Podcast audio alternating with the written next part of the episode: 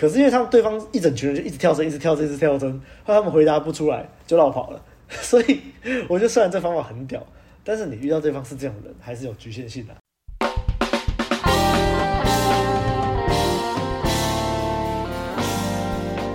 好，我是路人，我是阿亮，我是阿汉，我是白马。假如你是第一次听我们节目的话，我稍微为你介绍一下。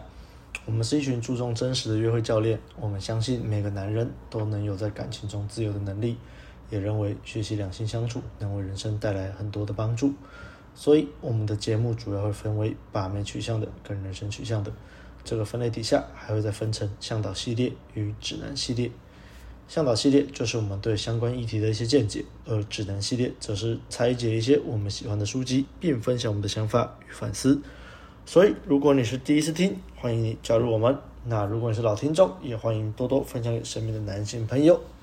那我们今天要讲的是我们人生指南之人性的弱点第三部的第五节，也就是我们的原则十四。这一条的标题呢，叫做《苏格拉底的秘密》，听起来有点涩涩的。嗯，先说啊，这这一条我一开始刚读完的时候觉得很蠢。可是其实我现在过了好几年之后回来读，就其实蛮有用的一条。那这条到底是什么嘞？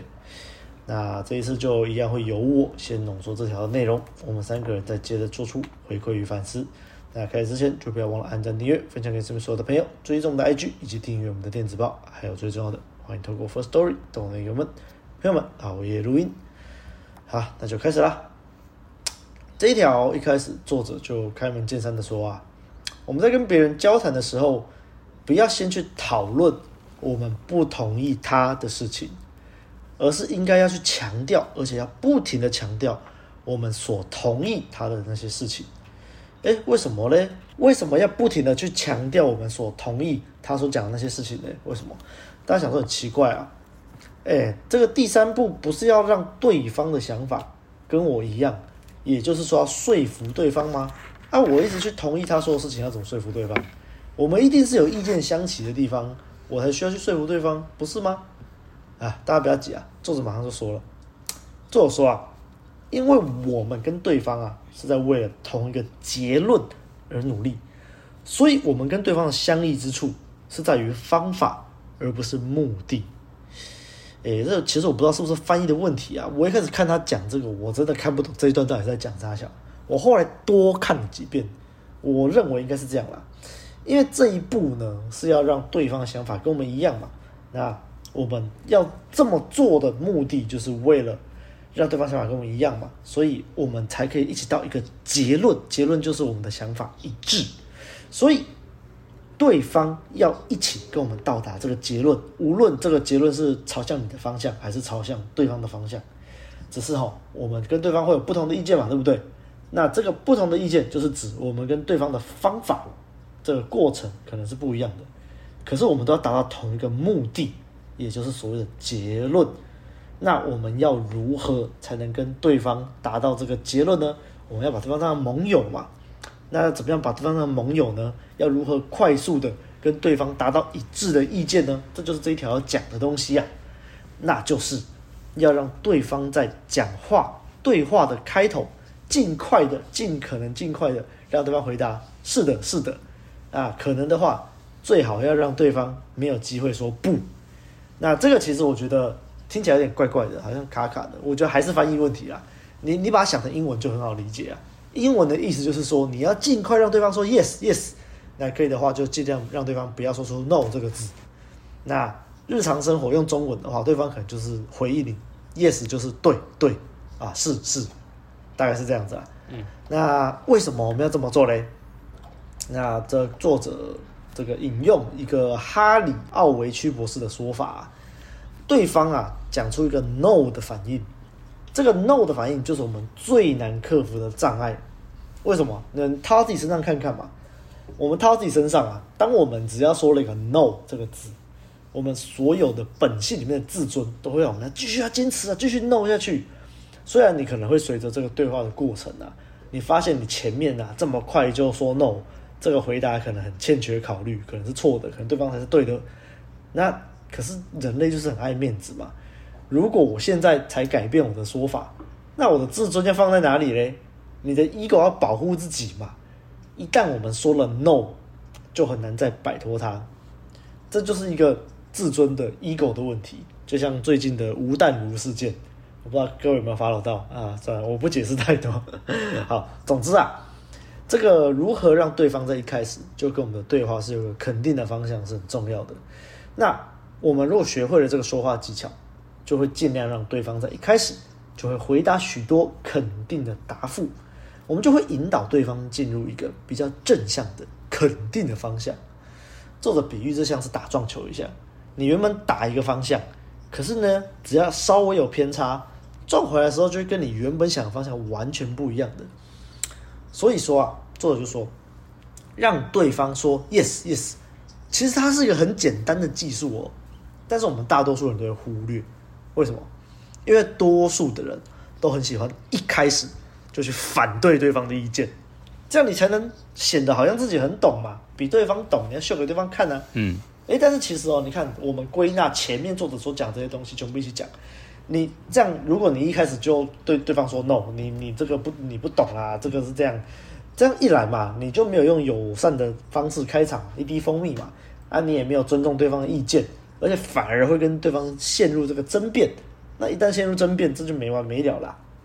所以啊，无论你沟通的对象是学生啊，还是你的顾客、你的小孩，或是你的丈夫或是太太。一旦他们开口说了 no，你就很难把整个局势再返回一个正向肯定的这个循环了。所以作者就说明了，以上就是作者说明了我们为什么要使用这个技术。那后面他就以一个举例来说明这个技术实际上是怎么应用的。那我就简单来说一下，这故事呢是有一位叫做艾伯森先生的。那这个艾伯森他是一个银行出纳。那有一天就有一个年轻人进来银行啊，说他要开户。艾伯森就拿了表格给年轻人填，诶，就年轻人交回来他之后，交回这个表格之后啊，他发现这表格上面有一些格子，年轻人有填，但有些需要填的，年轻人却没有填。那或许是可能这个年轻人很注重隐私之类的吧。那艾伯森先生就说啊，如果是以前啊，他没有学过卡内基之前，他可能就会跟这个年轻人说，哎呀。你不给我们银行完整的资料，我们也不能让你开户啊。所以你要把这些填填好啊。诶，但是他因为他现在学过卡内基了，所以他知道你不要告诉对方银行需要什么，重点是对方需要什么嘛。所以艾伯森决定了，我要来诱导这个年轻人回答 yes。OK，所以艾伯森他就先同意这个年轻人的观点，告诉他说啊，你没有填这些这些格子啊。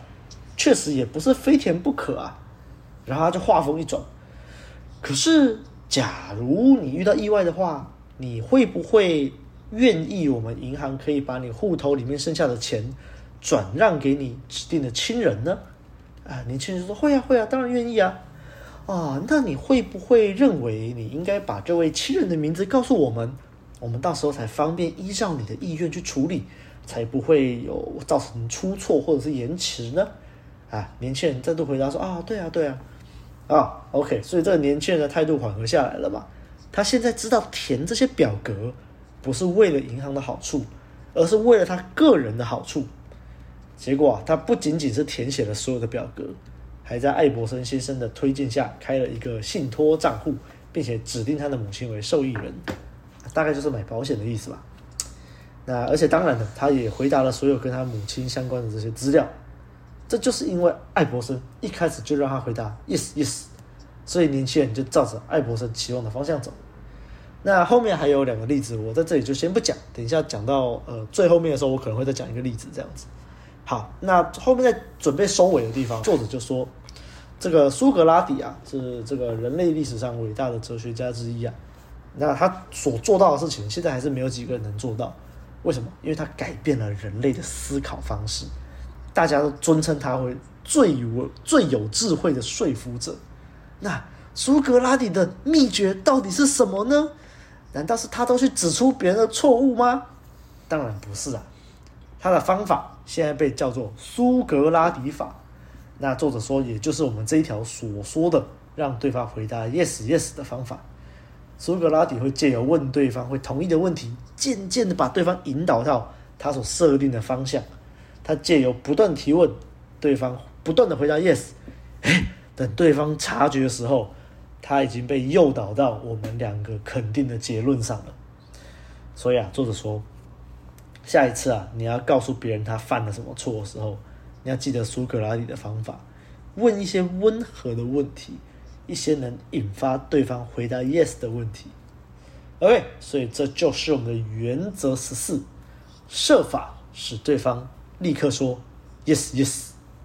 OK，那这个等剩下的东西就等到我的回馈与反思环节我再说。那这边就先交给阿汉。哎，嗨，我是阿汉。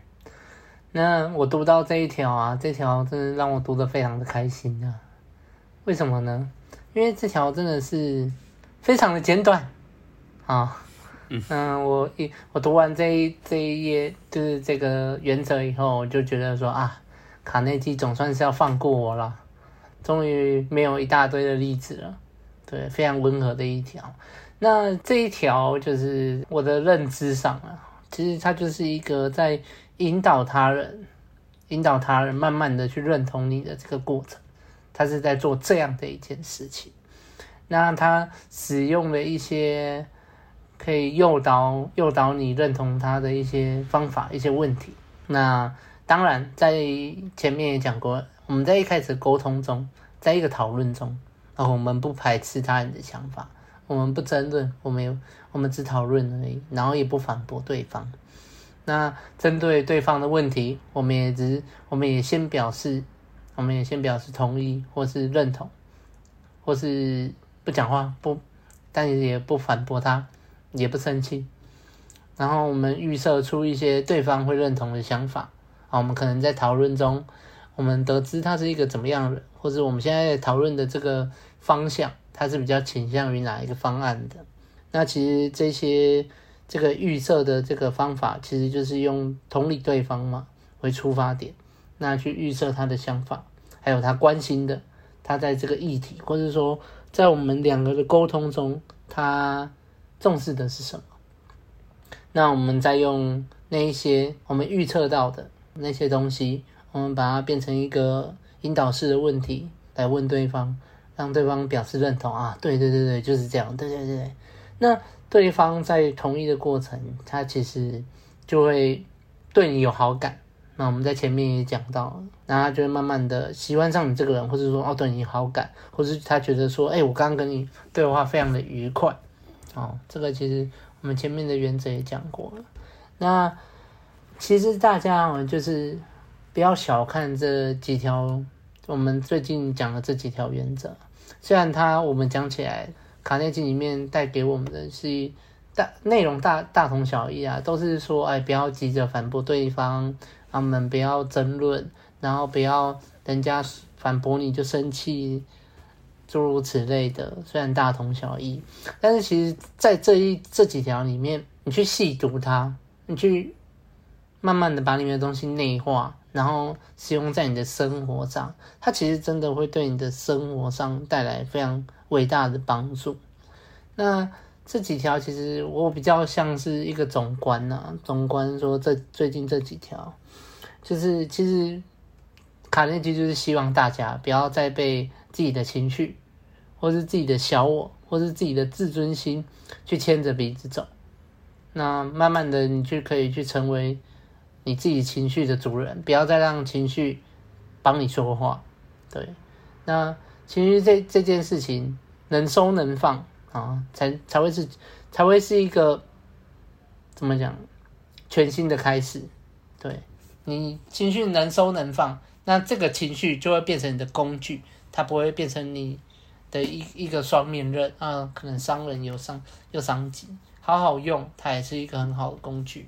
对，那其实这个控管情绪的这个部分啊，或是说去慢慢的理解自己的情绪产生的过程，其实真的很难。但是还是推荐大家，这这条路是值得我们学习的。那前面这条原则里面也有讲到嘛，如果你不小心让对方说了一个不。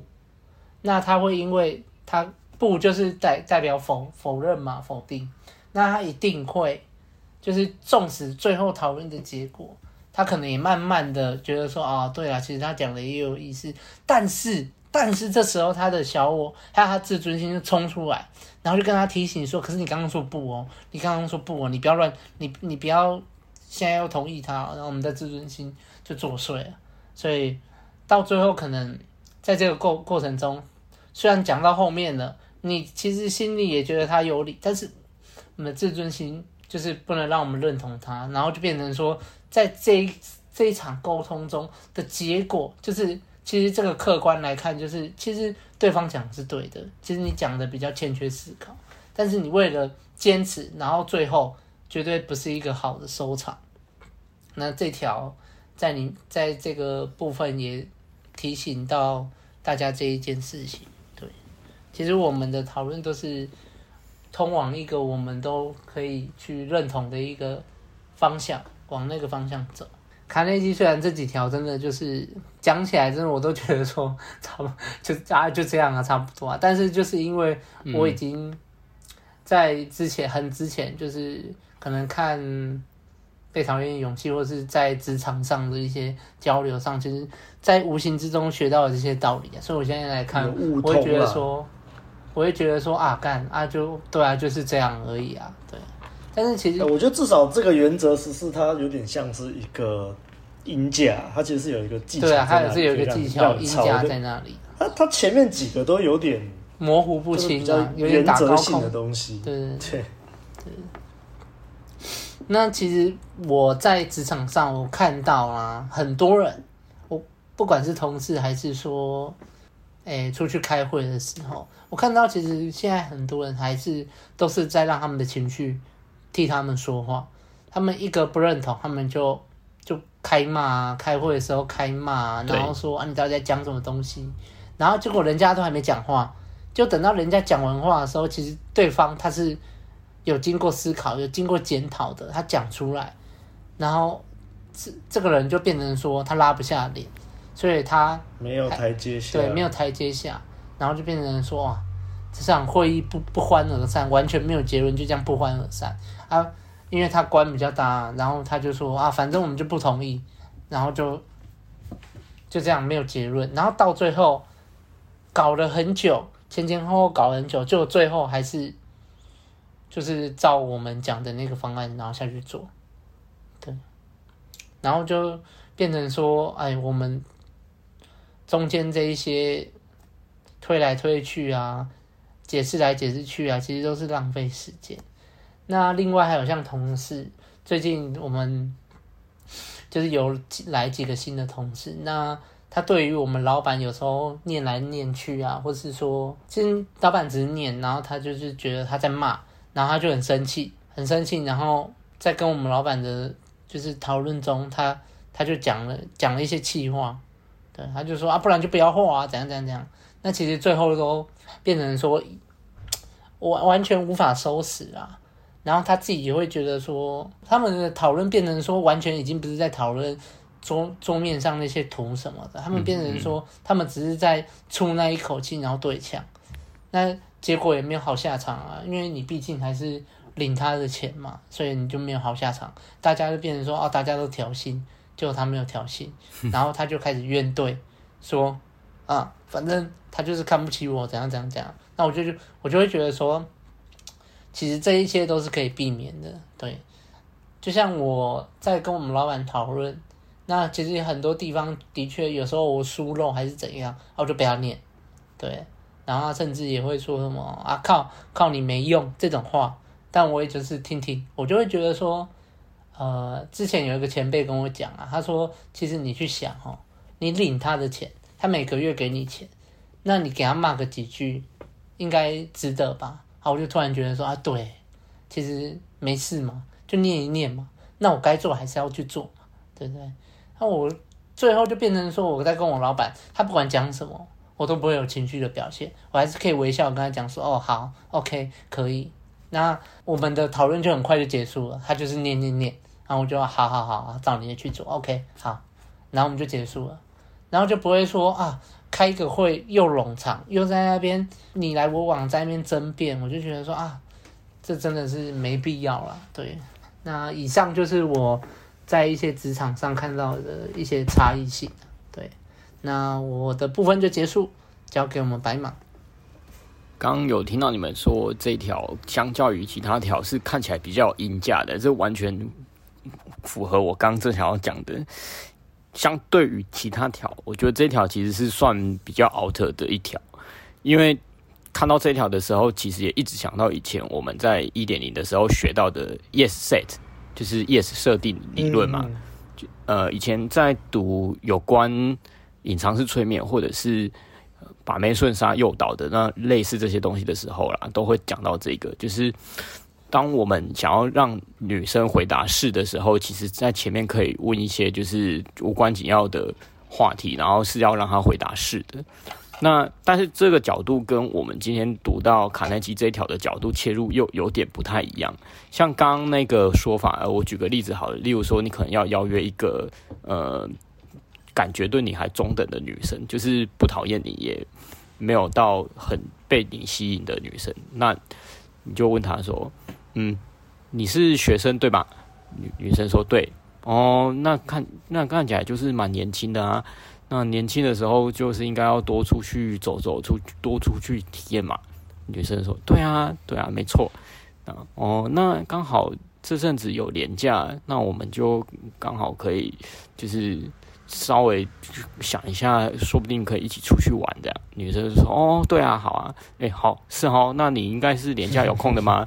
然 后对啊，哦好，那我们去哪里哪里哪里吧。嗯，哦好啊，就是一点零时期的东西啦。那当时的那个 Yes Set 其实背后的理论就是大脑是会懒惰，然后维维持现状嘛。呃，大家都知道，就是潜意识会希望能够。维持现状，不用去思考。所以，当 yes 的回答一路下去的时候，其实他也会不自觉的在后面的回应回答 yes，这就是 yes said。好，那卡内基的这个就比较偏向是说，就是在两个人意见有分歧的时候，你从中找到有有有共同的共同的那个点啊，然后针对那个共同的那个点去引导，让他去接受你的想法。那呃，我刚想到的例子就是以前我们也常常会跟部分的女生争论，先发生关系再谈关系，或是先谈关，哎，先先讨论关系再发生关系这件事情嘛。那以前我们就会听到有比较保守的女生说，就是不管怎样，就是要先谈关系再发生关系。那这个时候你就可以用类似这个方式，就问女生说。嗯，性爱是很重要的，对吧？嗯，对啊，性爱很重要啊。那如果说呃定下来了，就不能去找其他的对象了，对吧？那女生说，对啊。好，那如果说你已经先谈关系定下来了，结果你发现跟你定下来的对象性事不合，那不是哦哦，对啊。然后然后就渐渐的，他可能就接受说，哦，原来还是要先发生关系再决定关系这件事情，就类似这样子啊。大家好坏了，大家应该都听得懂。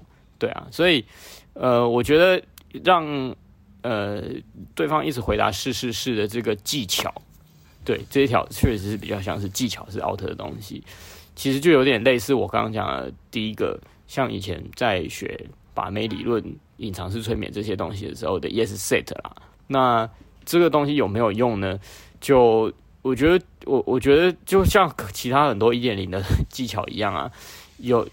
有有时候有用，可能是因为刚好当下女生感觉就大啊，然后如果没用的话，那也很正常啊，因为就是不是所有的技巧在任何的情境都有用。那第二点就是，呃，刚刚前面两位你们都已经讲了，卡内基那边也有很多例子，就是让对方要认同你的观点的时候，其实就是从两个人奇异奇异的点之中去找出一个共同点，然后去引导他这样子啦。OK，就这样。嗯，OK，好，那到我的回馈与反思环节了。不，其实我想先讲的是这一条作者所说的苏格拉底法，是跟我认知有一点不太一样。诶，就是我所认知的苏格拉底法，主要是这一种反诘的方式，就是透过不断的提问，那就是要 让对方发现他的无知，或是让对方发现他自相矛盾的地方。那我引用维基百科里面有一段是这个苏格拉底与这位叫做欧蒂德摩的对谈，呃，稍微引用一下。那以下就简称苏跟欧啊。那苏就问说啊，哎，虚伪属于正义还是非正义呢？欧就回答说啊，这个当虚伪当然是非正义的啊。那苏就问说，那如果偷东西啊、欺骗、奴役这些是属于正义的还是非正义的？那欧就说，当然是非正义的啊。那苏就问，那如果是对于了极大损害了我们国家利益的敌人，一个将军惩罚了他们，并对他们加以奴役，那这是正义的还是不正义的？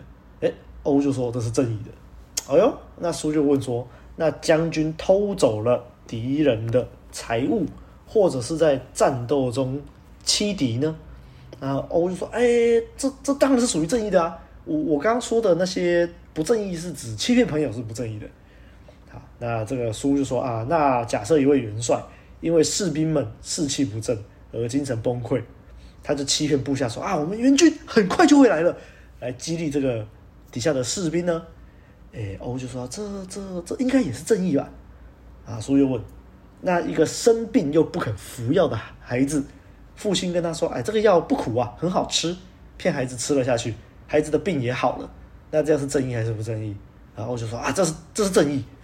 啊，书又问，那一个发了疯的人，他的朋友怕他自残，就把他的刀子都拿走了，偷偷偷走了。那这样是正义还是不正义？然后我就哦，对，这样是正义的。诶，你刚刚不是说朋友之间不能互相欺骗吗？我觉得啊，请允许我刚收回我说的话。所以这个是我认知中的这个苏格拉底的苏格拉底法反解法，就是透过一连串的问题，让对方去发现他的可能有一些无知或者是自相矛盾的一些情况。不过，诶，作者说的这个，好，我先我先我想先继续讲反解法好了。嗯、我我觉得啊，虽然这个方法很屌啦，但是你遇到对方有预设立场，就可能就没有用了。就是很多人可能听完就 OK 好屌啊，学起来拿去就是反反击别人，让他们无话可说。